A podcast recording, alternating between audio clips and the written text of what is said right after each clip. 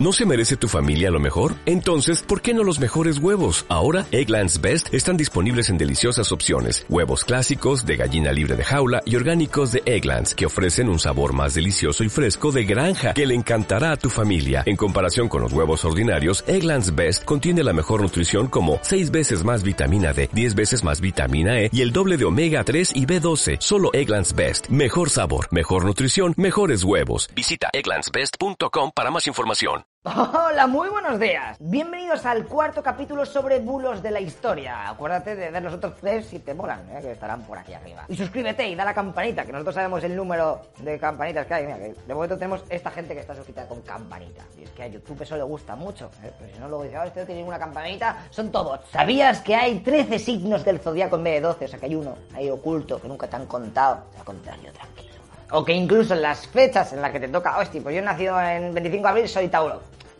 Eso está mal, ¿sabes? Y se deberían cambiar. ¿O cómo se llama este café con helado que tanto has visto por cartas de chiringuitos? ¿Y por qué?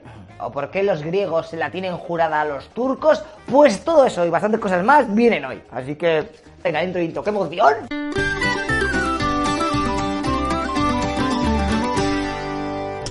Vamos a comenzar con algo súper fuerte. ¿Sabes cuál es tu signo del zodiaco? Por ejemplo, yo soy 25 de abril, por lo tanto soy Tauro. ¿Pero por qué? O sea, ¿quién ha dicho que desde el 21 de abril hasta el 20 de mayo todos son Tauro? ¿Eh? Que el elemento es tierra de domicilio, Venus y tierra y su gema sea la esmeralda. Madre mía, esto parece el Pokémon.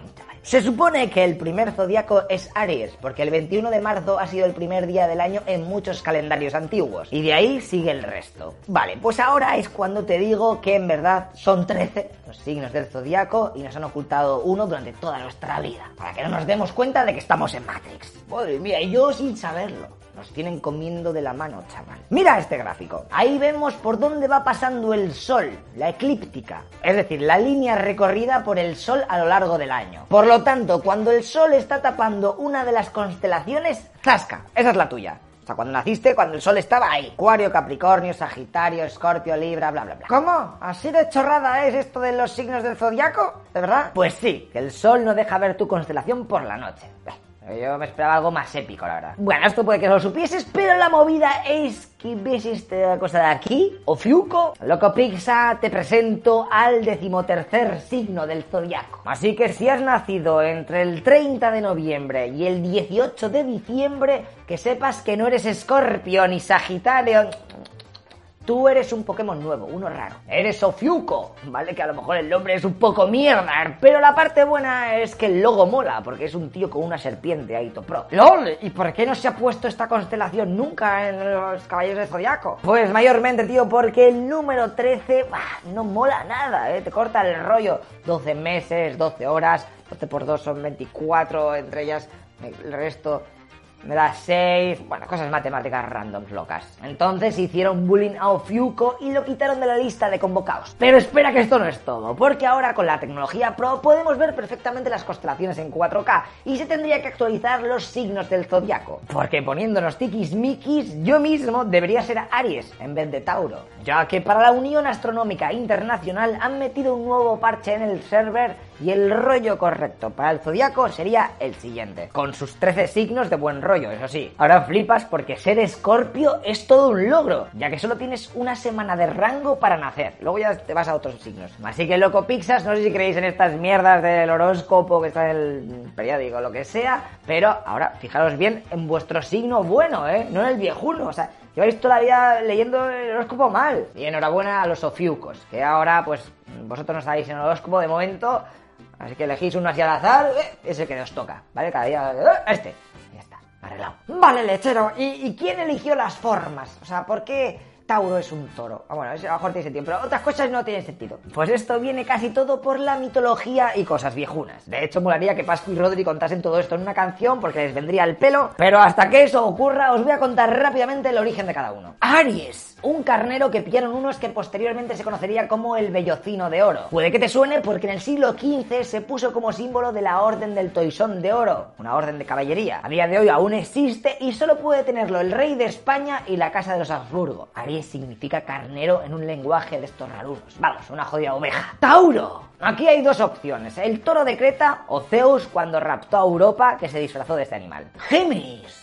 Son los gemelos, de ahí lo de Géminis, Castor y Pollux. Este último era inmortal y cuando la palmó su hermano sacrificó su poder para salvarlo. Cáncer. El símbolo es un cangrejo porque Hera mandó este animal para molestar a Hércules cuando estaba luchando contra la hidra de Lerna. Lo que pasa que le salió un poco mal porque Hércules lo aplastó y siguió luchando como si nada. Menudo luce el cangrejo. Por cierto, cáncer viene de la palabra griega carquinos, que significa cangrejo. Leo. Seguimos con Hércules, esta vez con el león de Nemea que se lo cargó el héroe de Disney. Virgo. La figura es una chica, específicamente Astrea, que es hija de Zeus y Temis. Ella, durante la guerra de los titanes, fue fiel a Zeus, ayudándole a portar los rayos. Así que este, como premio a su lealtad, ¡pumba!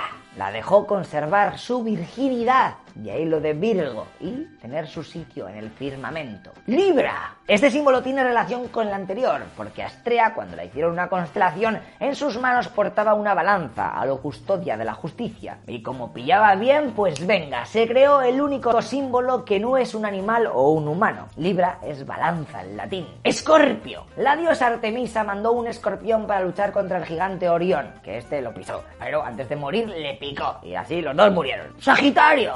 El símbolo es nada más y nada menos que el centauro Quirón, un tío que era un crack y educaba a los héroes en música, arte, caza, moral, medicina, cirugía, bah, lo tenía todo y encima era inmortal. Lo que pasa que un día Hércules le dio sin querer con una flecha bañada en sangre de hidra. Y ¡pum! no sé si te ha pasado a ti, pero aquello duele no, que flipas. Y como esta herida era incurable, para no vivir todo el rato en un eterno sufrimiento, le cedió su inmortalidad a Prometeo, de tal manera que él así se podía morir de una vez por todas y cesar con el dolor. Y la palabra Sagitario viene del latín Sagittarius, que significa arquero. Capricornio. Esta es una cabra en recuerdo a la cabra maltea que amamantó a Zeus cuando su madre se escondió de Cronos. Esto a lo mejor te suena porque hablamos un poquito sobre ello en los vídeos que tenemos hablando sobre mitología, que te dejo por aquí. Acuario. El símbolo normalmente es un tío ahí desparramando líquido. Esto es en honor a Ganímedes, que era el amante de Zeus y además curraba como copero de los dioses, es decir, que le servía el bebercio. Todo puteado el tío. Bueno, pues por lo menos la peña se acuerda de ti, aunque la mayoría crea que lo de Acuario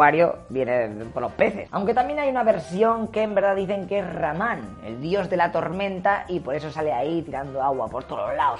El otro en una copa no, no tampoco bebían tanto, bueno, sí que bebían, pero eso es una vasija, ¿de dónde vas? Piscis, dos peces, estos son Eros y Afrodita, que al escapar de uno de los titanes decidieron adoptar formas de animales. Los dos empanados se hicieron peces y al rato les pescaron. Los dos cracks. Venga, y ya no os aburro más con astrología barata. Ahora os voy a volver a contar algunos alimentos que han ido cambiando su nombre a lo largo de la historia por culpa de la política y los eventos que iban sucediendo en nuestro querido planeta Tierra. ¡Mira esto!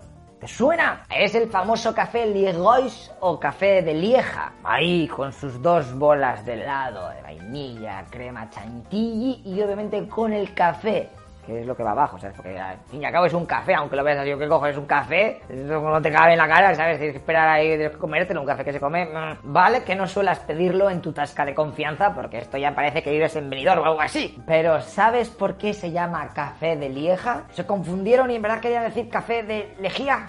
hombre, no, es por la ciudad. ¿Cómo? ¿Hay una ciudad que se llama Lejía? ¿Te quieres callar, subnormal? A ver, Lieja está aquí, una importante ciudad de Bélgica cerca de la frontera con Alemania. Vale, pues os acordáis de la Primera Guerra Mundial, ¿vale? Alemania, para invadir Francia, va a tener que pasar por Bélgica. Y la primera ciudad tocha en ser atacada sería esta. El 2 de agosto de 1914, los germanos empiezan con los combates en la ciudad. El ejército belga, muy inferior, conseguirá sorprendentemente resistir bastante. Los muy tunantes estuvieron 14 días frenando a las potencias centrales en aquella ciudad, hasta que finalmente perdieron y los invadieron. Pero estas dos semanas fueron cruciales para que los franceses movilizasen a sus tropas y se preparasen en la frontera para recibir a los locos Frankfurt y los locos Schnitzel. Flipas porque a saber cómo habría sido la historia si Lieja se hubiese rendido el primer día. Vete tú a saber, my friend. Perfecto, lechero. ¿Y qué me quieres contar con todo esto? O sea, una ciudad invadida en la Primera Guerra Mundial, un café que parece un helado. ¿Qué, relación tiene todo esto? Pues gente, os he engañado, porque el combo de helado más café más crema de toda la vida se ha conocido como el café vienés. ¿Y qué leches es vienés? ¿O te vas? Viena es la capital de los austríacos, los aliados de los alemanes en la Primera Guerra Mundial, por lo que estaban en el bando contrario a los franceses. Y es que encima las armas austríacas habían servido para bombardear la ciudad belga de Lieja. Que los franceses, para joder y ya de paso honrar la chetada de defensa que se habían pegado los belgas, que habían ayudado a su país para defenderse, ¡pumba! En las cafeterías de París cambiaron todos los nombres a lo loco. El nombre de café vienés pasaba a ser café de Lieja con el paso de los años, la moda se instaló en los servers de otros países y ¡tachán! Bautizado. Ya nadie se acuerda lo de café vienés. Lo gracioso es que años después de la Primera Guerra Mundial, en la propia ciudad de Lieja seguía llamándose a este café con su nombre original, café vienés. Estás en Lieja y café de Lieja. Aquí será típico, ¿no? El que café de Lieja esta gente estaba zumbada. Hasta que los de allí, viendo que toda la peña estaba todo pesada, dijeron, vale, anda, ya lo cambiamos por el nombre de nuestra propia ciudad. De hecho, va a venir al pelo para hacer spam.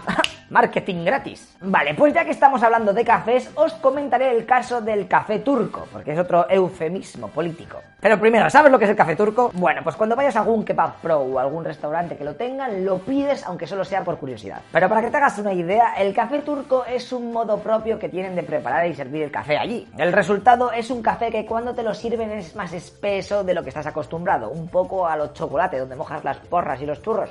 Esa textura, pues así. Genial. El café turco era famoso en el mundo entero y también en Grecia. Hasta que, chan chan, los turcos van a invadir Chipre en 1974, conquistando del tirón el 38% de la isla y al rato creando la República Turca del Norte de Chipre. Así, a lo Lokens. Y así sigue a día de hoy. De hecho, ya hablamos de este caso en la serie de países raros, que te dejaré por aquí. Bueno, la cosa es que en aquella isla vivían un porrón de griegos, así que este país decidió apoyar la causa chipriota además de que mandó unos mil soldados. Pero como eso no era suficiente, cambiaron el nombre de Café Turco por Café Chipriota, Café Chipriota, Café de Chipre, Café griego y apañado. Se hicieron incluso campañas de marketing para concienciar a la población y así que el cambio fuese real. Pero la cosa no cuajó mucho y en los 90 se volvió a reconocer el término café turco. Por lo que si vas a Grecia puede que te encuentres los dos términos, por lo menos que sepas que es exactamente lo mismo. Si ves café griego o café turco, es lo mismo. ¿Vale? Y también en esta invasión, en la parte de Chipre griega, a las delicias turcas que suelen acompañar al café turco, que son los dulces estos que seguramente los hayas visto mil veces, pues los cambiaron de nombre y los llamaron Delicia de Chipre o Delicia Chipriota. Como curiosidad contarte que Picasso era muy fan de estas gominolas y las solía comer a diario para concentrarse. Madre mía lo que aprendemos aquí, loco. O sea, entre lo del zodiaco, lo de los cafés estos que no sabían ni que existían. que puede ir a al 50 por 15 o alguna mierda de esas fijo y ganar. Venga, pues en la próxima historieta de la leche vamos a ver un caso muy especial porque vamos a tratar sobre la diplomacia de cañonero, que seguramente no sepas cómo es. Pues es una forma de achantar a tus enemigos, ¿vale? Y de hecho tiene mucha relación con la trilogía que vimos hace unos días o unas semanas de las guerras de Latinoamérica, ¿vale? Porque España hizo un poco de eso. Bueno, bueno, de todas maneras, vamos a ver también cómo Chile sufre una invasión casi de Estados Unidos. Es que es una locura.